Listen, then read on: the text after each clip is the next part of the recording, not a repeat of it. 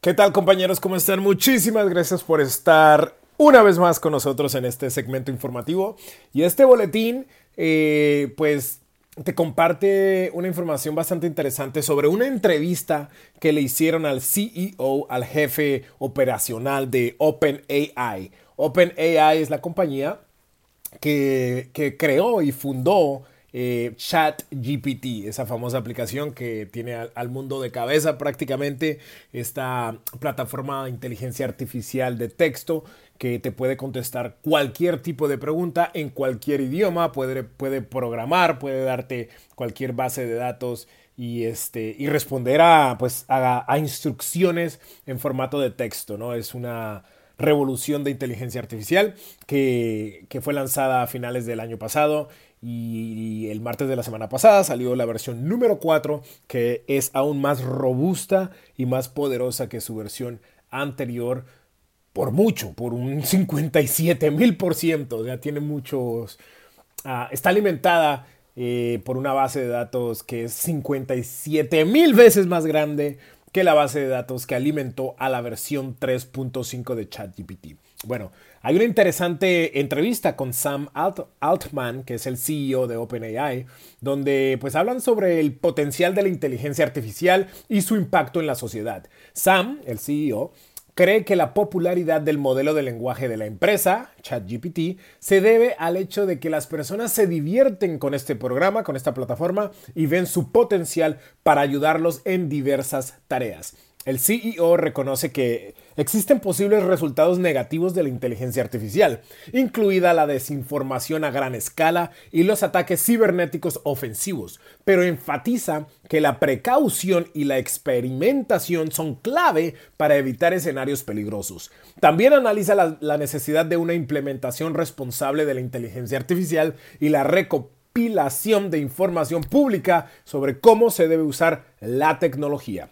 Eh, Sam Altman, el CEO de ChatGPT de OpenAI, cree que la inteligencia artificial puede crear más, más verdad en el mundo, más transparencia, pero advierte sobre el problema de las alucinaciones, donde el modelo puede afirmar con confianza cosas que están completamente inventadas o son inciertas. Así que toca tener mucho cuidado con el uso de esta plataforma a nivel personal y sobre todo si tenemos hijos si tenemos personas que trabajan con nosotros que pues obviamente por acelerar algún tipo de trabajo o proceso no miran los resultados que están que, que esta plataforma les está, les está dando no tenemos que tener mucho mucha precaución con el uso de esta plataforma de inteligencia artificial.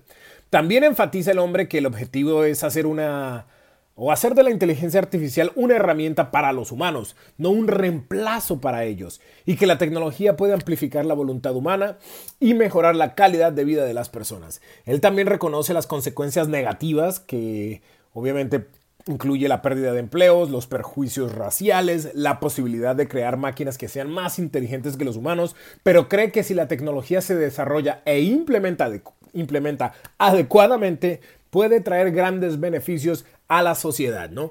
Eh, también aborda las precauciones sobre el mal uso de la inteligencia artificial, enfatiza que OpenAI ha establecido restricciones para evitar que la tecnología se use con fines dañinos, pero aún así es muy importante siempre tener un ojo en el uso de esta tecnología y ver los resultados que nos da, eh, las respuestas que nos da, porque no siempre van a ser las correctas. Una vez más, no va a reemplazar a los humanos, pero sí nos va a ayudar con esas tareas repetitivas y y es muy importante lo que hablamos la vez pasada, que sí, esta inteligencia artificial no realmente puede reemplazar a un ser humano, pero las personas que utilicen esta, esta herramienta de forma creativa y responsable, sí van a tener una ventaja muy grande sobre aquellos que no la saben utilizar.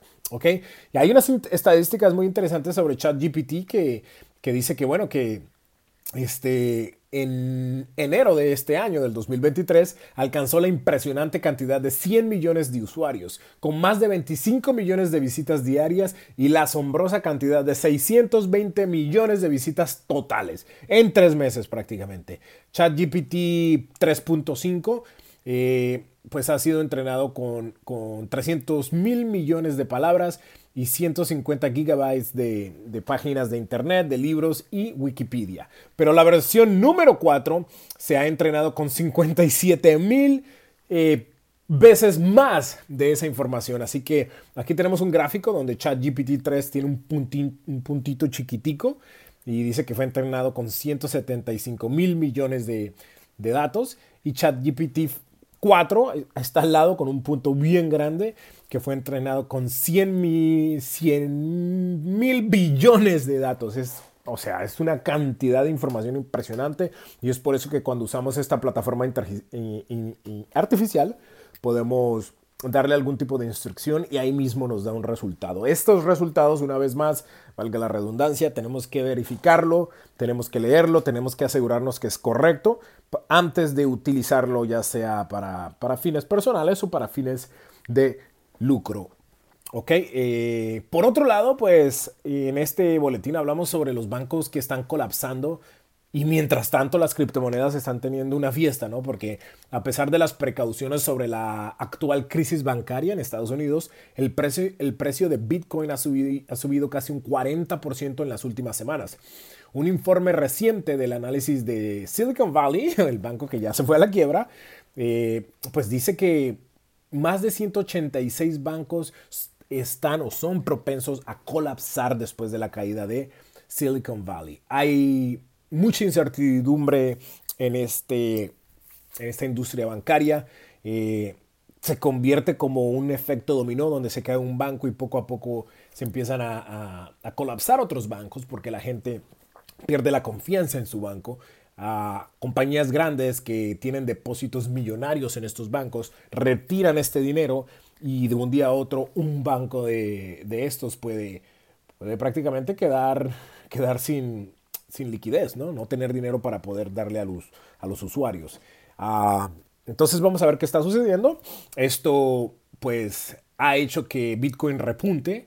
Eh, un resultado inevitable en medio de esta crisis. El valor de Bitcoin está determinado por la demanda del mercado en lugar de la intervención del gobierno, lo que convierte en un activo eh, no correlacionado en tiempos de incertidumbre. Es supply and demand, como dicen en inglés. Entre más gente compre Bitcoin y ahora que estas compañías, estos inversionistas están sacando dinero de la banca tradicional, muchos de ellos están optando por guardarlo en Bitcoin, lo que hace que el precio de este activo se infle.